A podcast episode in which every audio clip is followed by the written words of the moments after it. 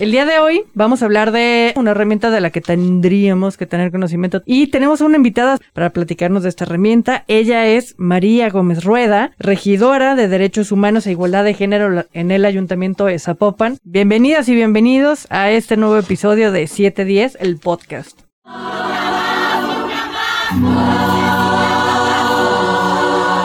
Yo soy Karina Torres, soy comunicadora, locutora y creo que tenemos que pasar de la empatía a la capacitación y a la acción. Soy Mari Carmen Lancaster, artista plástica, tapatía y mujer. Dedico mi trabajo a generar conciencia sobre la desigualdad de género y hoy cambio las brochas por el micrófono. Bienvenidos a 710, el podcast por Origen Radio. Con los derechos de vivir en paz. Bienvenida, María. Y antes de empezar este podcast, quiero platicarte algo que me está sucediendo. Le contaba a Mari Carmen que estoy tristemente sorprendida. Y digo tristemente porque me han escrito vía DM por Instagram eh, vía inbox por Facebook para preguntarme qué procede si están viviendo eh, una experiencia de violencia en casa. Y no solamente me han escrito mujeres, me han escrito cuñados, me han escrito amigos de chicas a las que les está sucediendo y entonces esto me tiene tristemente sorprendida. Y es cuando reafirmo que la violencia de género también es una pandemia. Por eso es tan importante que el día de hoy estés acá para hablarnos de esta herramienta que todas y todos tenemos que conocer. Muchísimas gracias, Cari, muchas gracias. La verdad que yo aplaudo que haya este tipo de espacios en donde pues justamente podamos hacer redes entre nosotros, porque al final me parece, como dices, un triste buen síntoma que las mujeres estén ahora buscando con quién apoyarse, con quién avanzar, con quién ir acompañando el proceso de violencia que están viviendo. Y bueno, creo que eso es el primer, el inicio que debemos de tener las mujeres, construcción de redes, para que podamos juntas acompañarnos y juntas hacernos más fuertes para salir de los círculos de las violencias en las que estamos inmersas. Y pues bueno, qué mejor que estar acá hablando del violentómetro, que bueno, pues es una herramienta para identificar justamente las violencias, tanto las violencias que normalizamos, sí nos cuesta trabajo identificar a todas las personas cuáles son los tipos de violencia y en qué momento pedir ayuda. Y luego mucha gente dirá violencia, pues es violencia, no solamente hay una forma de ser violentos. Sí, bueno, como lo comentaron datos de la ONU, la ONU dice que una de cada tres mujeres sufre violencia. El programa se llama 710 porque somos siete de cada diez mujeres las que hemos o las que vamos a sufrir violencia durante nuestras vidas. Sinceramente, yo cuestiono mucho el 7 el 7 de cada 10 porque creo que somos todas las mujeres las que sufrimos violencia, pero los datos oficiales son 7 de cada 10 para hablar de los tipos de violencias, que creo que también es una de las formas en donde podemos empezar a identificarlas. A veces pensamos que la violencia solamente es cuando ya hay golpes de por medio. O sea, cuando hay que denunciar es cuando ya hay golpes. Y no, la violencia puede ser tanto física, sexual, psicológica, patrimonial y económica. Ya hablando un poco sobre el violentómetro, esta fue una herramienta creada apenas en el 2009 en reacción pues a la alerta de género y a los datos que les mencioné anteriormente, la crea el Instituto Politécnico Nacional del, del Estado de México. Más tarde esta herramienta la adopta la ONU y bueno, también fue adoptada por instituciones a nivel internacional y ahora es la herramienta que nos guía para identificar los tipos de violencias en los que podemos estar inmersas las mujeres, en general las personas, pero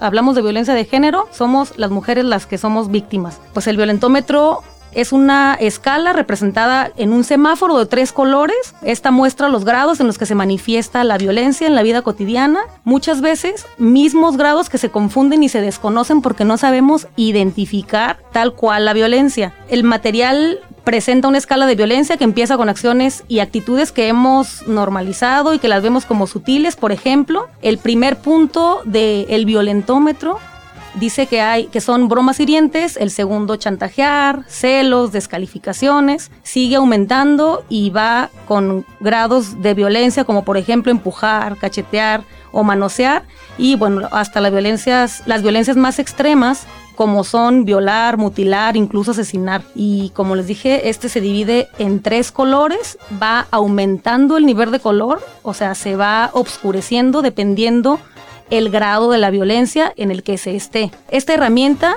ha sido muy útil desde su creación por el Instituto Politécnico porque nos permite identificar cuando estamos dentro de un círculo de la violencia. Y una vez identificándolo, bueno, pues aquí nos va marcando cuándo pedir ayuda, nos va alertando para pedir ayuda y bueno, cuando estamos en los grados más extremos de violencia, nos marca que necesitamos pedir ayuda de manera inmediata y profesional para poder salir del círculo de la violencia y bueno, pues no he esperado una desgracia que puede ser un asesinato, que es lo más grave. Justamente como empezaba el podcast, te decía que tristemente en este caso ha sido su pareja por muchos años, en algunos casos padres de sus hijos, como que no tienen miedo de abrirles la puerta, porque yo me he quedado como patinando un poco y, y ha pasado algo que me dicen, no, pues es que yo tengo la esperanza de que venga a como a mediar la situación o por ejemplo también una respuesta fue, pues es que es el papá de mis hijos y mis hijos lo querían ver.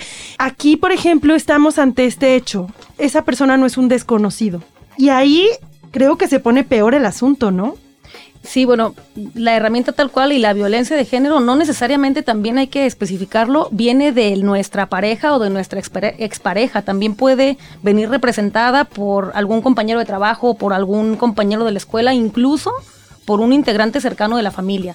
O sea, sí, sí, este, que quede, que, que nos quede claro, porque no, no necesariamente debe de ser de la pareja, pero por ejemplo, eh, aquí me gustaría hablarles un poquito del círculo de la violencia, cómo este tiene tres etapas, cómo se manifiesta y bueno, pues va enlazado al comentario que tú hiciste, que a veces las mujeres o las personas que están inmersas en el cí- círculo de la violencia se les dificulta un poco el poder poner un alto o el poder salir a pedir ayuda y romper el círculo de la violencia porque pues nos hace falta información y pues espacios como este nos las van a dar, les platico sobre el círculo de la violencia. Este es un ciclo mediante el cual se reproduce y se manifiestan las violencias, tiene tres fases. La primera fase es la acumulación de tensión en los conflictos de pareja. Después de que ya hubo un grito, este, una prohibición de algo, o sea, vámonos al violentómetro. Los primeros puntitos, que ya hubo un chantaje, mentiras, celos, ignorar, este, humillación en público. Ridiculizar. ridiculizar, por ejemplo, bueno, esta es la fi- primer fase, se acumula la violencia, acumulación de la tensión. La segunda fase es la explosión o estallido de las violencias. Esta puede manifestarse, por ejemplo, ya con un golpe, ya cuando el agresor le pega un golpe a la pared, cuando avienta unas cosas, cuando le avienta una botella en la cara, o sea, este es el estallido de la violencia. Y después, en la fase 3, viene la fase de la luna de miel, que es la reconciliación, en donde se espera, por ejemplo, que, que el agresor se porte de cierta forma distinto, voy a cambiar, yo no soy así, este, dame otra oportunidad, bla, bla, bla. El círculo de la violencia engloba todas estas partes en la fase que se llama luna de miel. En ese momento es cuando las víctimas Vuelven a confiar, ¿no? le vuelven a dar otra oportunidad, pero se vuelve a repetir el círculo de la violencia, por eso se llama así, es como una espiral. Y nosotras eh, en Zapopan, cuando hicimos el protocolo de atención a mujeres víctimas de la violencia, el eslogan con el que abrimos el, protocolo de atención para no hacer como generar violencia institucional ni revictimización, mencionamos una frase que es muy importante para las personas que están siendo víctimas y dice que cuando una mujer rompe el círculo de la violencia, nos libera a todas. Por eso es tan importante brindar herramientas a las mujeres para que sepan identificar el grado de violencia en el que están. Otra cosa importante que que no necesariamente tiene que ser seguir la escala del violentómetro. Las violencias se entrelazan. Puedes tener una del grado 25 con una del grado 2 y otra vez vuelvo a, rec- a recalcar, no porque sea el grado 1 como una broma o un chantaje se debe dejar pasar o normalizar porque, bueno, las violencias en cualquiera de sus formas, ni si está en el grado 1 ni en el 28, pues no son tolerables. Debemos de aprender a no tolerar ninguna de las violencias, a primero identificarlas.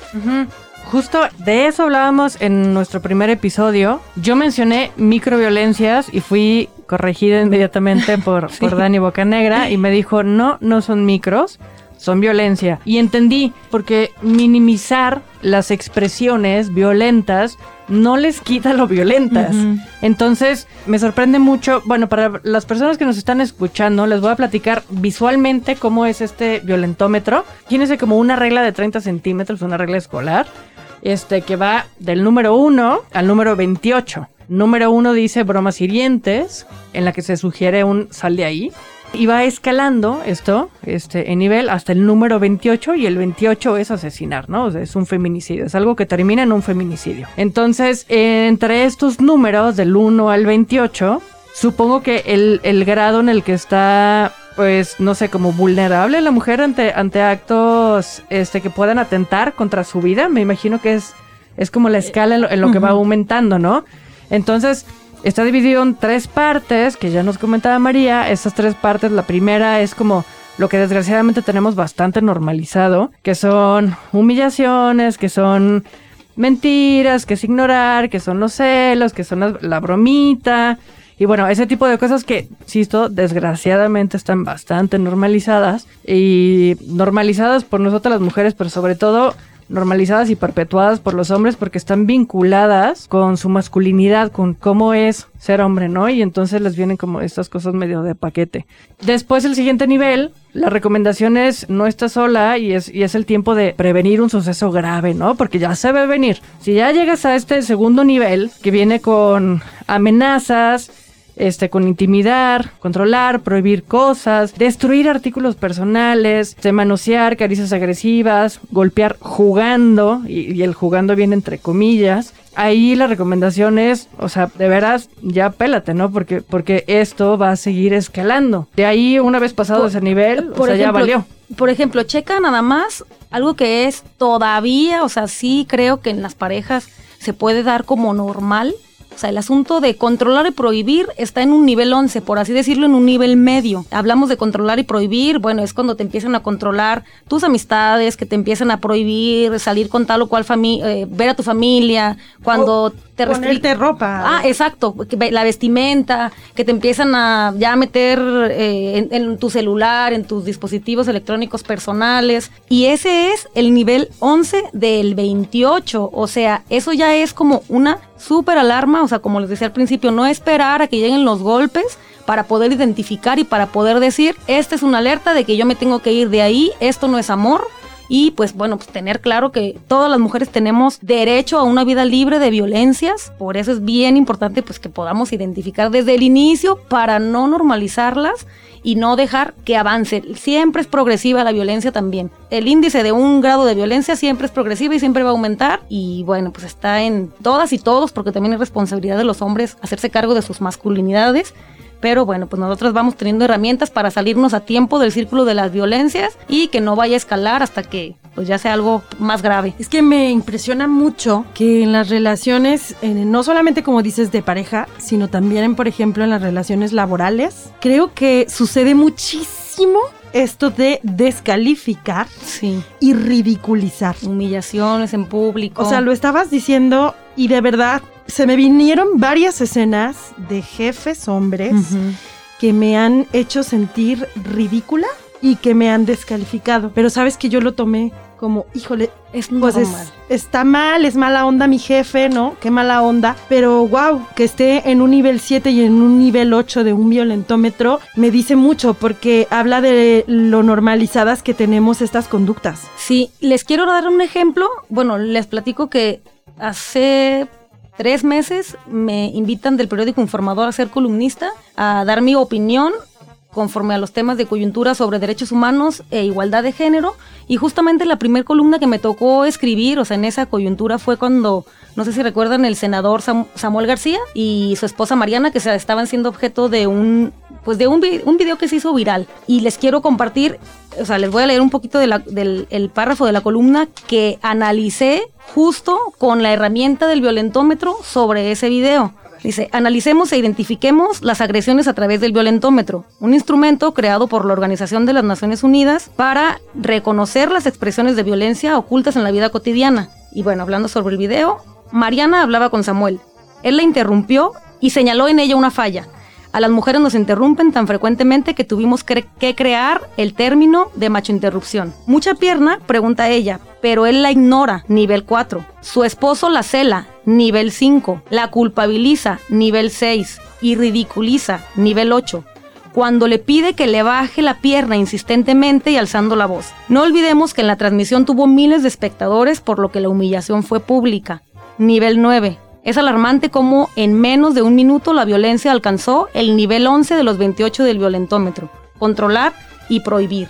Y bueno, es el mejor ejemplo que tenemos porque fue una cosa que se hizo viral en donde incluso muchas de las personas de nuestro país, incluso el mismo Samuel García salió a decir que pues que era normal, que él así era. Y muchas mujeres decían, ay, pero si se ve buena onda la cosa, o sea, ella se está riendo, lo, se ve buena onda, no se ve agresión y violencia. Es lo que te digo, normalizamos estas, estas circunstancias, ¿no? Que si a ella le parece normal, pues qué mal, porque justamente como tú decías, cuando una se libera, nos libera a todas. Claro, y el ejemplo del macho mexicano que todos deben huir para poder repensar su masculinidad y bueno, nosotros que nos sirva también para aprender a no normalizar y a decidir salirnos del círculo de la violencia, aunque empiece desde el grado más pequeño, que no es un grado pequeño, sino que es ya una violencia en sí.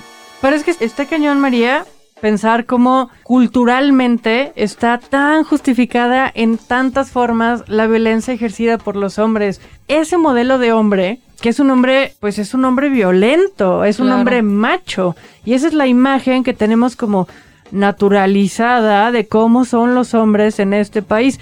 Y entonces, culturalmente, ahí está demasiado como entrelazada el desarrollo de, de las masculinidades con la historia que justifica a los hombres, porque es un elemento cultural, o sea, no, no sé si me estoy dando a entender, pero está, de, está demasiado, o sea, demasiado entrelazado. Entonces, mencionas ahorita el tema de las masculinidades. Sí, sí es cierto, o sea, sí, eh, sí, sí tenemos que estar nosotras mujeres preparadas, informadas, pero teniendo, teniendo en mente que el verdadero problema son las masculinidades, porque perpetúan y porque promueven la violencia de muchas formas, ¿no? Sí, sí, sí, sí, me queda claro que es un trabajo, eh, bueno, de construir esta sociedad como ahora la entendemos y las formas como normales que tenemos, o sea, ir rompiendo estos paradigmas, reaprenderlos, es tarea de todas y de todos. Mm, si, si las mujeres sufrimos violencia, pues está claro que no es una eh, responsabilidad nuestra, sino que también es responsabilidad de quienes ejercen la violencia. Eh, aquí quisiera poner un, un ejemplo, el Foro Económico Mundial analiza las brechas de género que hay entre hombres y mujeres en los distintos países del mundo. Quien encabeza la lista del Foro Económico Mundial es Islandia, en donde hay, este es el país en donde hay menos brechas de género, o sea que mayor igualdad hay entre géneros en distintos ámbitos, ya sea en el ámbito social, en el ámbito político, en el económico, en el acceso a, pues, a la fuerza laboral y demás. Eh, analizando el estudio del Foro Económico Mundial, la diferencia de entre el país, el primer lugar en donde, hay menos brecha de género, que es Islandia, y México, que somos eh, de los países 80 más o menos, o sea, estamos, no sé, 5 o 6 peldaños que Turquía, que es Kazajstán, que países que tienen conflictos eh, bélicos y que a lo mejor podemos pensar que los vemos como muy alejados y que tenemos diferencias, pero no, estamos en esos niveles. La diferencia es la educación en la igualdad. ¿Cómo? Bueno, pues allá desde que nacen las niñas, los niños, no se les da roles de género ni estereotipos de género. Simplemente eh, se les educa en la igualdad, atendiendo a las capacidades que las niñas y los niños puedan tener de manera personal. Y bueno, ¿qué vemos en México? Un ejemplo súper clarísimo que está súper de moda en redes sociales. Van a ser una niña o un niño, le asignan el color. Para empezar, el azul en las revelaciones de género que hay, no sé qué, azul o rosa. Órale, ya le asignaron el color. Pobre chiquillo, pobre chiquilla, ya está hasta con la ropa de color. Órale, van creciendo, a la niña se le empiezan a regalar juguetitos de cocinita, se le empieza a regalar que el trapeador, que el, que el monito, que el bebé. El niño quiere jugar con muñecas y al niño se le dice, esto es para niñas, esto no es para ti, tú debes de ser fuerte, tienes, tú, tú no lloras, tú todavía esos estereotipos se repiten muchísimo en nuestro país y la forma de raíz para poder generar como una sociedad de iguales en donde las brechas de género no sean tan distantes, pues sí es educar en la igualdad y pues empezar con las generaciones que vienen. O sea, creo que nuestra generación ahorita estamos haciendo todo lo que podemos, pero el futuro es pues las generaciones que vienen y educar en la igualdad para poder aspirar a de aquí a muchos años, no sé cuántos tengan que pasar, 100, 200, los que sean, poder estar al igual que países como, como Islandia, pues en donde hay menor desigualdad. Y dices, eh, ¿cuánto tendrá que pasar? 100, 200. Ojalá que no. Ojalá que esto pueda ser mucho más rápido y que podamos avanzar. Porque sí, creo que también esta cuestión de la desigualdad de género que mencionabas, eh, las, los, los y las eh, padres de familia tendríamos que estar muy al pendiente, ¿no? Porque eh, a mi hijo le están enseñando corto y largo en inglés y en español. Y entonces lo pusieron a dibujar y a la niña le tenía que poner el cabello largo y al niño corto. Ah. Y entonces, eh, pese a que la escuela de mi hijo considero que es una escuela muy abierta, dije, wow, ¿por? Y entonces eh, sí le dije en ese momento a Darío, mira, el ejercicio que te puso tu maestra, ok, es para que identifiques, pero Darío, tú puedes tener el cabello largo. Y una niña Claro. lo puede llevar corto. Y entonces le empecé a enseñar fotografías de mujeres con cabello corto y hombres con cabello largo. Claro. Y le dije, esto no define, Darío, nada. Y ya, él se quedó como, ah, súper, ¿no? Pero entonces quiere decir que desde ahí esas, ese, ese tipo de acciones van construyendo lo que para ellos es hombre y mujer. Y esas pequeñitas cosas son las que creo que tenemos que cambiar desde raíz en la casa, ¿no? Claro. Y sobre todo darle la importancia que tiene el feminismo como lo que representa, no como lo que la misma cultura machista de repente de entender. De- ven a una mujer cuando somos feministas y ya nos tachan de feminazis como si de verdad tuviéramos que matar a alguien para seguir nuestra lucha. Entender y resignificar el, concepto de feminismo es entender que es una lucha que lo único que quiere es pues que seamos iguales todas y todos, que lo único que quiere es que haya pues respeto a los derechos humanos, que tengamos relaciones más sanas. Pues bueno, creo que es la importancia de entender como tal el feminismo. Hay un libro que se llama Cómo educar en la igualdad y también otro libro de la misma autora que se llama Todos deberíamos ser feministas. Ella es Chimamanda Ngozi. Y lo que, lo que me llama la atención de este librito es que justamente voy a dar otra vez el ejemplo de Islandia. Este librito tiene 60 páginas o 50, los dos libros. Cómo educar en el feminismo. Ella lo escribió para una de sus amigas que iba a tener una niña y le quería enseñar cuáles eran las como cláusulas y las banderas del feminismo para que la niña creciera con eso. Y el otro, el de todos deberíamos ser feministas, es un libro que se utiliza en la educación básica de las niñas y niños de los países del norte de Europa, de Islandia, Finlandia. Un librito de 60, 50 páginas que justamente lo que hace es resignificar y nos ayuda a cuestionarnos cuáles son las formas en las que estamos entendiendo pues nuestra cultura, nuestro mundo y demás para con el objetivo de pues hacer relaciones que estén más sanas y que y construir pues la igualdad y justicia social que tanto necesitamos. Tú que estás dentro y cerca de muchos casos, ¿qué nos podrías decir? Eh, ¿Cómo una mujer que está detectando ya que está en una escala, en algún número de esa escala, ¿qué tiene que hacer? ¿A dónde tiene que acudir? ¿Cuáles son las instancias a las que tendría ella que acercarse? ¿Qué tanto realmente hay un hay una capacidad de respuesta para ayudarlas? Ya, bueno, pues a mí me gustaría en este momento compartir el número de atención a emergencias en Zapopan. Bueno, este número es 24 horas. Cualquier consulta que quieran hacer, ahí se deriva la dependencia a la que, a la que esté indicada. El número es 38 36 3600. Les platico como en la experiencia que yo he tenido en los gobiernos, en el gobierno, es la primera vez que participo yo en el gobierno. Y bueno, ha sido pues muy gratificante el poder coordinarnos con todas las áreas que tienen violencia del ayuntamiento para poder hacer un modelo de atención que sinceramente es un trabajo como pues, muy arduo porque tiene que ser mucha sensibilización, mucha capacitación la que debemos lograr para que las y los funcionarios públicos entendamos que debemos de estar a la altura de los cambios que ha habido a nivel social y de la responsabilidad que tenemos como gobierno de dar una buena atención, contrato de derechos humanos con perspectiva de género, porque al final, pues bueno, estamos también aprendiendo, o sea, tenemos más responsabilidad porque somos servidoras y servidores públicos, pero por eso tenemos que echarle el doble de ganas. Estamos construyendo un modelo de, construimos desde esta administración un modelo de atención a mujeres víctimas de violencia. El modelo incluye coordinación con todas las áreas que atienden violencia en Zapopan, Esta es el DIF, el Instituto de la Mujer, la comisaría con la unidad de atención a víctimas, a víctimas y el hospitalito. Entonces nos coordinamos entre todas las áreas, eh, independientemente del caso en el que tenga, en el que se presente la mujer, ya sea que necesite ayuda psicológica, que necesite atención a una orden de protección, que necesite eh, atención a servicios de salud, bueno, pues trabajamos de manera integral y además justamente ahora a raíz de la pandemia que, que se evidenció la otra pandemia de violencia de género, como ustedes lo mencionaron, bueno, pues en Zapopan hicimos con el área de programas sociales, la dirección de programas sociales, un apoyo económico para las mujeres que por falta de dinero, de recursos económicos, no pueden abandonar a su agresor porque pasa muchísimo.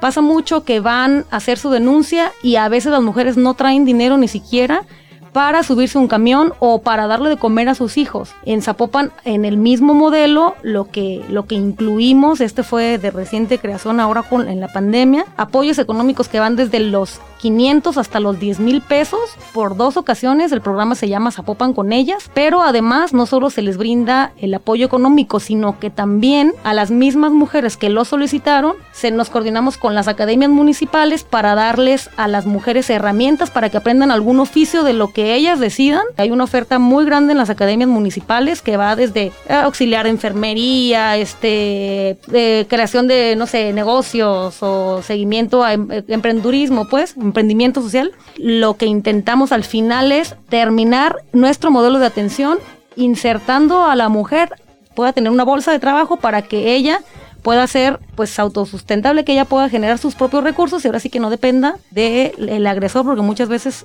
siendo víctimas de violencia económica, pues eso es lo que pasa.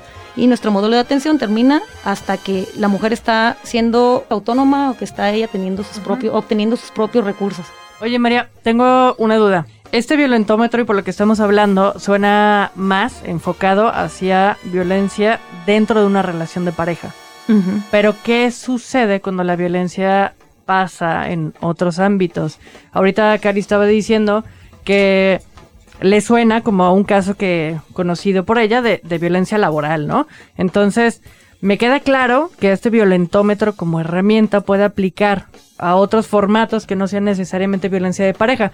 Pero, ¿qué sucede con la atención a esos otros casos que no son de violencia de pareja, que no son estar en tu casa con el agresor, que no son este ser dependiente económica de él? Este, ¿qué pasa con esos otros casos? ¿Qué se hace? Bueno, el violentómetro además de medir como la relación en las en la, la violencia en las relaciones de pareja también, o sea, no es no es exclusivo y, también mide eh, si es violencia de género, llámese si la violencia la está ejerciendo algún integrante de tu familia, si la violencia la está ejerciendo un compañero del trabajo o incluso un compañero de la escuela y el trato es el mismo porque al final termina siendo eh, englobándose en violencia de género y no solamente en violencia familiar.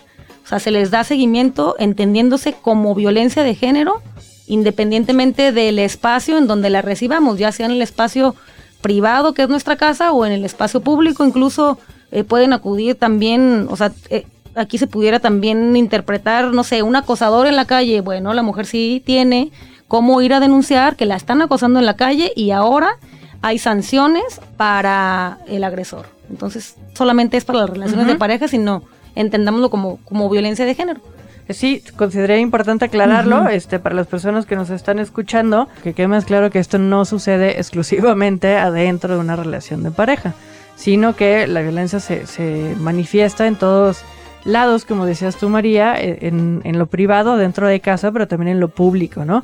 Entonces, esta herramienta jala parejo con, con todos los espacios y el número de atención, que es importante y lo voy a repetir, eh, por lo menos acá en Zapopan, Cari y yo nos vamos a dar la tarea del resto de Jalisco, porque es importante tener como un directorio completito.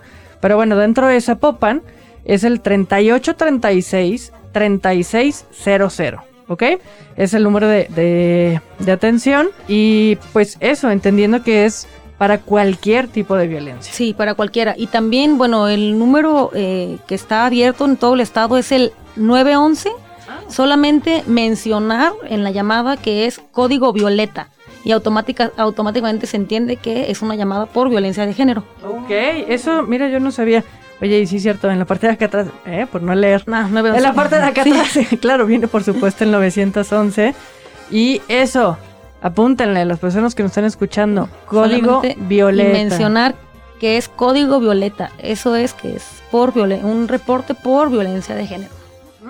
Si hablas, ¿quién te atiende o a dónde se va la llamada o quién llega a... Eso ya depende de la violencia que en ese momento pues marquen para denunciar. Si está la mujer siendo víctima de o sea, violencia extrema en ese momento, pues activa el protocolo para ir a atender en ese momento a la persona que lo está necesitando o bueno, en otro caso si es si la persona requiere atención psicológica o por qué no también atención jurídica. Hay también pues varias mujeres que a lo mejor no tienen el contacto para ir con alguna abogada pues feminista que sepa atender con derechos humanos y demás. Pues se canaliza las áreas que los atienden.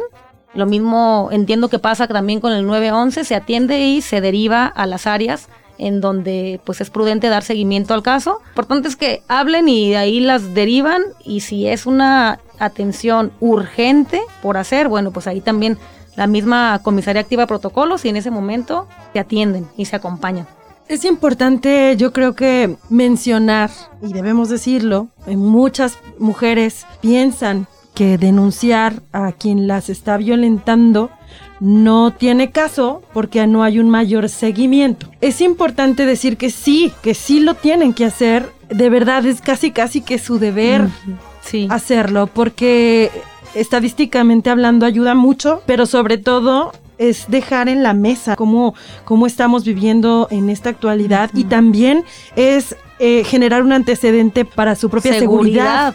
Y lo que mencionaste al principio, Cari, también, o sea, saber que no estamos solas, que estamos más que nunca hoy las mujeres, contrario a lo que se piensa de que las mujeres juntas ni difuntas, hoy más que nunca las mujeres tenemos que estar juntas, tenemos que estar fuertes y tenemos que justo cuestionarnos e ir derribando los patrones culturales como este simple que les dije. Eh, todo mundo o todavía mucha gente piensa esta, esta frasecita de juntas ni difuntas. No, Guau. nosotras estamos cambiándola, nosotros estamos diciéndole al mundo, a México, que estamos juntas, estamos fuertes. Cada vez somos más las mujeres que podemos acompañarnos, que podemos reconocernos una en la otra, que podemos reconocernos como compañeras y no como rivales. Y justamente un tema importante de los movimientos de mujeres, del feminismo que ha ido incrementando en nuestro país para bien, pues es eso, reconocernos entre nosotras, saber que, ok, el día de mañana a lo mejor no se atreven a hablar al 911 o al número de la comisaría de Zapopan, pero sepan que en nuestros Instagram, en nuestros Facebook, en donde nos vean, van a poder tener una aliada que acompañe, que vaya eh, pues de la mano buscando cómo mejorar la vida de la otra. Este tema de, o sea, de decir que estamos juntas y fuertes, creo que sí es una herramienta como poderosa para ir derribando mandatos culturales y sociales que se nos imponen a las relaciones de las mujeres, entre mujeres. Qué impresionante frase, ¿eh? yo no la había escuchado. Híjole, creo que estamos entrando en una época bien importante donde reconocernos las unas, las otras, ayudarnos y ser sororas, pues nos pueden ayudar a darle la vuelta a esta página que durante tantos años se ha mantenido en la misma lectura, ¿no? Sí, hay una palabra que las mujeres del movimiento feminista, creo que es italiano, bueno, con miedo a equivocarme voy a asegurar que es el movimiento de italiano que se llama afidamiento. Y el afidamiento es poder reconocernos la una en la otra y básicamente ser empáticas para poder jalar juntas por el mismo lado. El afidamiento es una palabra que también es como la sororidad, pero es un nuevo término que hemos adoptado de el movimiento de las feministas Justo la, la escuchamos en otro de los programas que grabamos y eso por ahora me llamó mucho la atención porque sí, no, no tenemos que compartir las cosas, pero nos entendemos. en Nos nuestras entendemos diferencias. En nuestras diferencias, eso, y ya está. Sí, porque luego también dicen, las mujeres, eh, las feministas no se entienden, unas se contradicen, no, vamos a contradecir, nos vamos a seguir contradiciendo unas con otras, cada quien va a defender sus posturas, lo importante es no descuidar el objetivo de la lucha del movimiento de las mujeres, cada una lo hacemos desde nuestros espacios, pero el punto es lograr una pues, sociedad de iguales y con más justicia social para todas las personas. No solamente queremos beneficios para nosotras, solamente queremos que se respeten nuestros derechos al igual que todas y todos. Vamos a ir cerrando ya este podcast, agradeciéndote mucho que estés acá, pero sobre todo, no sé si hay algo más que creas importante compartir el día de hoy, que creo que sirve mucho de consulta y de ayuda, que creas conveniente. Más bien, a mí me gustaría dejarles, eh, les voy a pasar la imagen también del violentómetro para que lo puedan compartir, pero también comentarles que hace poco el Instituto Politécnico ya hizo una versión digital del violentómetro que se comparte a través de una aplicación, creo que en Google Play, en Google, en, Google la encontramos. Y bueno, pues nada más bien dejárselas para que también las mujeres puedan eh, atender a esta herramienta, puedan conocer los distintos grados de violencia y bueno, pues que el mensaje final sea que todas las violencias importan, ninguna violencia es tolerable, llámese de que esté en el grado 1 del violentómetro, en el grado 28 30 del violentómetro, hay que poner un alto desde que inicia y pues bueno, que sepan que no están solas, que habemos un ejército de mujeres, de personas que estamos eh, dispuestas a acompañarlas para que salgan del círculo de la violencia y bueno, pues nada más de cerrar con la frase de que cuando una mujer rompe el círculo de la violencia, nos libera a todas y pues bueno, yo creo que todas queremos eso, nuestra libertad y vivir en condiciones de igualdad y de respeto. Muchas gracias por invitarme a su programa, a su podcast y felicidades de verdad porque haya, o sea, porque hay estos espacios. Deseo que cada vez sean más las personas que las siguen, que las escuchan, que nos escuchan para poder juntas seguir cuestionándonos la cultura en la que estamos inmersas y bueno, pues poder aprender y seguir acompañándonos. Muchas gracias. Eso, justo. Muchísimas gracias a ti, María, por acompañarnos el día de hoy. Me parece que era muy justo y muy necesario hablar este, sobre esta herramienta, entendiéndolo, sí, además de, de los números de, de, atención en el que podemos hacer caso de cuando ya suceden las violencias, pero también que nos sirva como elemento de reflexión de qué tan internalizada también tengo yo como algunas formas, algunas manifestaciones de violencia, pues como todo, y es la conclusión con la que nos quedamos en cada episodio aquí, es cuestionar más herramientas que nos hagan cuestionarnos las cosas, porque a través del cuestionamiento es que podemos llegar a cambios reales, sustantivos. Entonces, pues yo de mi parte te agradezco muchísimo, María, por, por venir a, a compartirnos toda esta info que es valiosísima. Comparte en tus redes sociales cómo te encuentra la gente. Sí, bueno, gracias a ti, Mari Carmen, y reconozco también en ti una mujer que se dedica muchísimo a poder dejar un buen legado para las generaciones que vienen. No descansas en trabajar por estos temas que creo que entre más mujeres seamos las que trabajamos en esto, pues nos ver mejor a todas y todos. Y este, bueno, les comparto mis redes sociales. Me encuentran en Instagram como María Gómez Rueda, en Facebook como María Gómez y en Twitter como María Gómez Rue. Muchas gracias, María. Muchas gracias, Karina, por invitarme. Y gracias a todas y gracias a todos que nos escuchan. Ya lo saben, esto es 710, el podcast por Origen Radio.